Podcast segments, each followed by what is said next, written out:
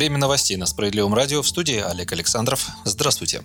В Думе предложили выпустить гособлигации для населения. В прошлом году российские вкладчики забрали из отечественных банков почти 2 триллиона рублей, и теперь часть этих средств вкладывается в американскую экономику. При этом активнее всего покупаются акции американских компаний Amazon, Microsoft, Google. Меньше чем за год брокерские счета на московской бирже открыли 4 миллиона 200 тысяч человек, больше, чем за все предыдущие годы. Банковские депозиты стали невыгодны, что спровоцировало интерес граждан к биржевой игре, поясняет глава партии «Справедливая Россия» Сергей Миронов.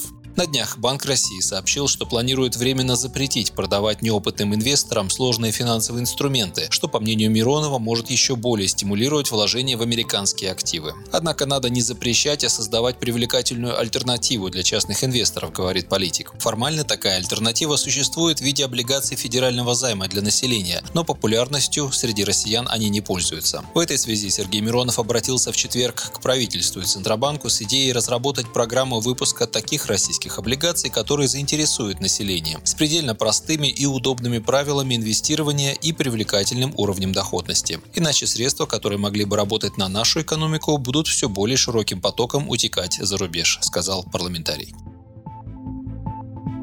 Лидеры партии «Справедливая Россия за правду» и «Патриоты России» Сергей Миронов, Захар Прилепин и Геннадий Семигин подписали межпартийный манифест об объединении. Сегодня мы начинаем долгий, но абсолютно позитивный процесс объединения всех левых патриотических сил России, заявил лидер СР Сергей Миронов. Церемония подписания прошла в четверг в Государственном Центральном музее современной истории России, передает ТАСС.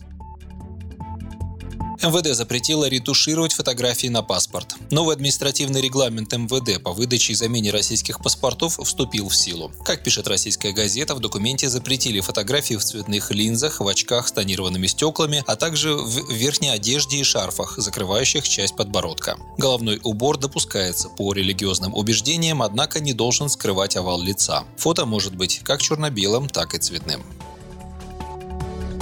Школах появится государственный воспитатель. Уже с 1 марта этого года в 10 пилотных регионах официально будет введена новая должность – помощник или советник директора школы по воспитательной работе. Минпросвещение заверяет, что государственный воспитатель не заменит завуча по воспитательной работе. Новая должность вводится для усиления идеологического контроля в образовательных учреждениях и работе с детскими объединениями, в первую очередь с российским движением школьников. Пилотными регионами, где появятся новые вакантные должности, выбраны Брянская, Вологодская, Калининградская, Нижегородская, Омская, Сахалинская, Тюменская, Челябинская области, а также город Севастополь и Ставропольский край. По словам министра Сергея Кравцова, ставка советника директора по воспитательной работе составит 0,2% ставки педагога, а доплата 15 тысяч рублей. Примечательно, что о должности советника заговорили в тот момент, когда вопрос явного участия школьников в политическом мейнстриме стал во главу угла. Во время недавних несанкционированных митингов в поддержку Алексея Навального, по сообщениям из официальных источников, было задержано 300 подростков.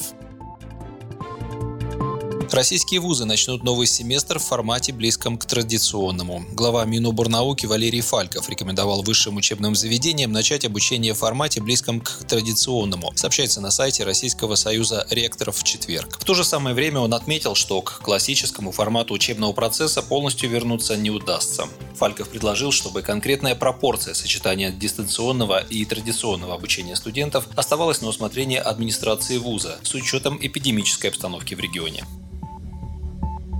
Кстати, в День российского студенчества лидер СССР Сергей Миронов провел видеоконференцию с учащимися уральских вузов. В ней приняли участие студенты Уральского государственного горного университета и Уральского государственного медицинского университета. Молодые люди рассказали политику, что дистанционное обучение не подходит для студентов по большинству специальностей, включая именно медиков и технарей. Дистант допустим только для лекций по неосновным специальностям. Практические занятия должны проходить очно. Студенты также подняли вопросы повышения стипендий и снижения платы за обучение в период дистанта. Соответствующие законопроекты фракция СР внесла в Госдуму, причем требования о повышении стипендий до прожиточного минимума – давняя программная инициатива «Справедливой России».